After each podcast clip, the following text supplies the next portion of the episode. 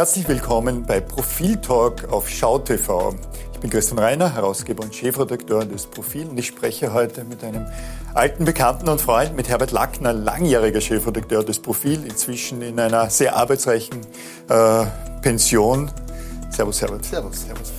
Äh, du bist heute hier Gast, weil du die Titelgeschichte gemeinsam mit Stefan Grissemann, aber die Titelgeschichte des Profil geschrieben hast.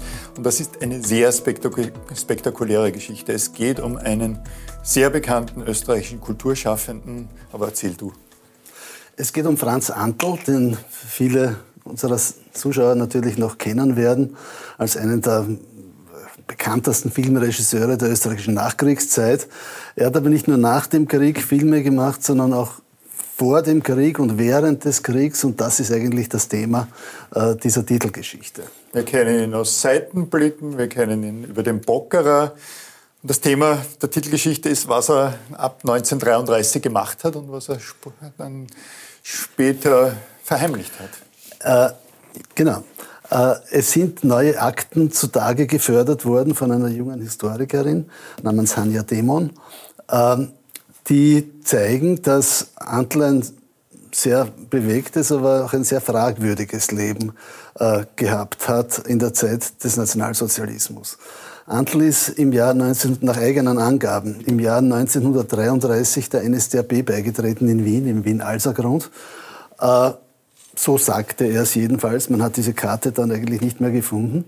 Äh, und ist 1936 als politischer Flüchtling, wie er es sich selbst bezeichnet hat, nach Nazi-Deutschland ausgewandert, hat dort gesagt, er würde vom, vom, vom Ständestaat äh, schlecht behandelt, weil er illegaler Nationalsozialist sei, sei mehrere Wochen im Gefängnis gesessen und hat dann dort äh, um Aufenthaltsgenehmigung angesucht, hat einen Asylantrag sozusagen ausgefüllt, äh, hat Zeugen aufgeboten für seine NSDAP-Mitgliedschaft, den Kreisleiter von Wien, Alzergrund offenbar, äh, und hat dann tatsächlich sowohl eine Aufenthaltsgenehmigung bekommen, als auch ein Jahr später sogar die deutsche Staatsbürgerschaft. Also er war deutscher Staatsbürger ab 1937 und hat dann, ist dann sofort in, in, in Deutschland ins Filmgeschäft eingestiegen und, und hat als Produktionsleiter in, an mehreren Filmen mitgearbeitet. Also er war ein illegaler Nazi, vielleicht nicht formal, weil wir, nicht, äh, weil wir die, die, die den Beitritt in Österreich nicht nachweisen können. Er hat es jedenfalls in Deutschland behauptet, hat drei Zeugen äh, auffahren lassen und hat einen Asylantrag äh, gestellt und wurde deshalb, also durf, durfte Aufenthaltsgenehmigung, wurde sogar deutscher Staatsbürger. Das Ganze ist brennend interessant, weil nichts davon bekannt ist. Es ist genau. so aus der Nachkriegszeit ein bisschen sein Antisemitteln bekannt, aber, aber diese Vorgeschichte ist unbekannt bzw. verschwiegen worden und das ausgerechnet bei Franz Antl. Der, ebenso bemerkenswert ist dann sozusagen das Ende des, des, des, des, des, des, des, des tausendjährigen Reiches und die Rolle Franz Antls in dieser Phase.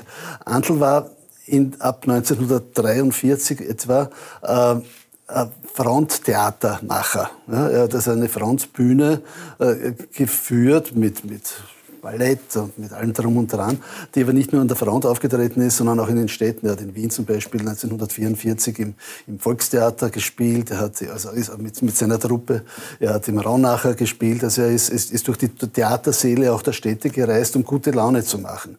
Und in Wien, wenn man sich das vorstellt, in Wien 1900 1944, im August, September 1944, als er da aufgetreten ist, äh, da sind in den zwei Monaten vorher 400.000 äh, Soldaten an der Ostfront äh, ums Leben gekommen. Also da war schon notwendig, gute Laune zu machen. Er ist dann gegen, offenbar gegen Jahresende 1944 tatsächlich eingesperrt worden in ein Wehrmachtsgefängnis. Er hat gesagt, das ist passiert, weil er äh, Anti-Nazi-Reden äh, gehalten hat und er sei wegen Wehrmachtszersetzung dann äh, dort eingesperrt worden. Nach dem Krieg hat man herausgefunden, dass das nicht der Fall war. Er ist offenbar eingesperrt worden, weil er Benzin gestohlen hat und auf eigene Faust, auf eigene Rechnung auch verkauft hat. Äh, er hat natürlich diese Haft dann ins Treffen geführt, um zu sagen, schaut her, ich bin doch ein, ein, ein glühender Antifaschist gewesen, ist diversen Opferorganisationen beigetreten, hat auch einmal einen Opferausweis angesucht, äh, äh, dass er, dass er ein Opfer des Nationalsozialismus ist und ist so, hat es so geschafft, von allen allen Listen der Belasteten runterzukommen und hat seine Karriere dann sehr bald wieder beginnen können. Also von seiner illegalen Zeit ist gar nichts bekannt gewesen. Dann hat er sich noch geriert als, als ein Opfer. Ein bisschen bekannt ist, dass er, dass er geantisemitelt hat. Ja. Ja, ja, es, das, das war, es gab dann diese Affäre äh, Käthe Dorsch 1956. Das war eine der, der großen Affären der, der, österreichischen Kulturgeschichte. Das war ja eine Anekdote. Käthe Dorsch war eine sehr berühmte Burgschauspielerin.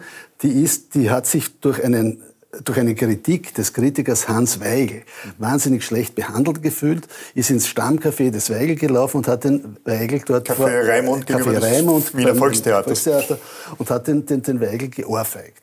Äh, daraufhin hat er vor allen Leuten äh, Weigel hat daraufhin Käthe Dorsch geklagt. Sein Anwalt war übrigens Christian Broder, der, der spätere, der spätere Justizminister. Justizminister. Äh, und äh, bei diesem Prozess sind, ist die gesamte Riege der österreichischen Burgschauspieler, Josef Meinrad, Raul Aslan und so weiter, aufgetreten und hat gesagt, die, die auch schon schlecht behandelt wurden von dem Weigel in seinen Kommentaren im Kurier, äh, und, und haben, haben für, für Käthe Dorsch dort Partei ergriffen mit großer Theaterszene. Raul Aslan hat die Todesstrafe für den Kritiker gefordert sogar, äh, mit großer Geste. Und das, das war ein Thema in der, in der, in der, in der Wiener Szene. Zu dieser Zeit hatte der, der, der Kabarettist Gerhard Bronner bereits die Marietta Bar eröffnet in der Wiener Spiegelgasse und hat dort gespielt. Und Bronner war ja wie Weigel ein Rückkehrer. Der war in der Migration in Palästina und Weigel in der Schweiz. Und, die sind, und, und, und, und Bronner war auf der Seite Weigels in diesem, in diesem Fall. Und, und hat ein Lied geschrieben, das hat geheißen Hit Me Kate. Äh, Franz Antl ist an diesem Abend im äh, in der Bar, in der Marietta Bar gesessen und hat dann zwischengerufen, was das für eine Sauerei ist, dass so eine große Schauspielerin da so verunglimpft wird. Äh, ist dann hinausgestürmt aus der Bar, Bronner ist ihm nachgegangen und hat gesagt, sind Sie betrunken, wie führen Sie sich denn da auf? Äh, und, und, und Antl soll laut Bronner, so schreibt es der Bronner in seinen Memoiren, gesagt haben, das geht überhaupt nicht und dass sie überhaupt, das erstaunt, dass sie für diesen Saujuden Weigel der Partei ergreifen. Mhm. Daraufhin hat Bronner nach eigenen Angaben gesagt, äh, das Wort Saujud verwenden Sie in diesem Lokal hier bitte nicht. Es sagt ja niemand zu Ihnen, dass Sie ein alter Nazi sind. Mhm. Worauf Antl wiederum auch vor Zeugen äh, geschrien haben soll, ich bin ein alter Nazi und ich bin stolz darauf. Was, was wahrscheinlich auch die, die, Titelzeile am Profil sein wird. Wir haben es noch nicht ganz fertig produziert. 1956 war das, immerhin elf Jahre nach dem Krieg. Komischerweise hat ihm das auch nicht geschadet. Mhm. Also das ist in Wien, sowohl Braunau als auch Antl waren sehr prominent zu dieser Zeit. Es waren zwei A-Promis. Ja? Und obwohl die das in aller Öffentlichkeit dort ausgetragen haben, hat das eigentlich keine, nicht keine großen äh, äh Wellen geschlagen im Ausland hat es größere Wellen geschlagen. Äh, er hat damals gerade abgedreht gehabt seinen Film Der Kongress tanzt und Israel hat ihn wegen dieser antisemitischen Ausfälle mit, mit äh, Vorführverbot belegt. Da durfte es in Israel nicht gezeigt werden. Kannst in Wien hat das keinen Wirbel gemacht. Kannst du das ein wenig einordnen? Du hast ein Buch geschrieben, Rückkehr in die fremde Heimat, sehr erfolgreich. Äh, Franz Antl, ausgerechnet dieser Franz Antl hat dann den, den Bockerer gedreht, vier Teile. Im letzten Teil war er nicht mehr, war, war er nicht mehr wirklich stark be, äh, beteiligt. Warum ist diese Geschichte, die Profil nun enthüllt, nie bekannt geworden? Die, die, die, die, die Geschichte mit Bronner ist bekannt, der Rest nicht. Ausgerechnet er, der den Bockerer gedreht hat. Naja, weil in Wien, und darum geht es in meinem Buch auch, weil in Österreich und auch in Deutschland übrigens äh, die Stimmung nach 1945 so war, redet man immer mehr darüber. Ja? Das ist alles kein Thema. Einmal muss ja Schluss sein. Das hört man auch jetzt immer wieder. Aber das hat man auch schon 1948, 49 hat man gesagt, einmal muss ja Schluss sein, obwohl noch die, die, die letzten Bombenrichter nicht zugeschüttet waren. Ähm, alle, die wollten immer, also man wollte immer ein Ende der Debatte machen und das Ja nicht mehr anrühren, weil es gab natürlich viele Lebende, die schuldig gewesen, sie schuldig gemacht hatten und die natürlich aus guten Gründen nicht daran erinnert werden wollten. Das war der Grund, warum das eigentlich nie angegriffen, mhm. diese Themen nie angegriffen wurden. Und zum, zum Bockerer, es ist ja interessant, uh, Ulrich Becher, der Autor des Bockerer, ist 1933 von das war ein Berliner, von Berlin nach Wien geflüchtet, als die Nazis die Macht übernommen hatten. Und genau in dieser Zeit ist Franz Antl nach eigenen Angaben in Wien der NSDAP beigetreten. Und dann nach Deutschland und dann gegangen. nach Deutschland gegangen. In meinem Buch geht es ja äh, um die Leute, die vor den Nazis geflüchtet sind, Antlis zu den Nazis geflüchtet, was auch eine, eine eher eine Seltenheit war. Natürlich gab es viele, viele Aktivisten, äh, illegale Nationalsozialisten, die äh, hier 1934 am Putsch beteiligt waren und dann nachher nach Deutschland geflohen sind, um hier der Gefängnisstrafe zu entgehen.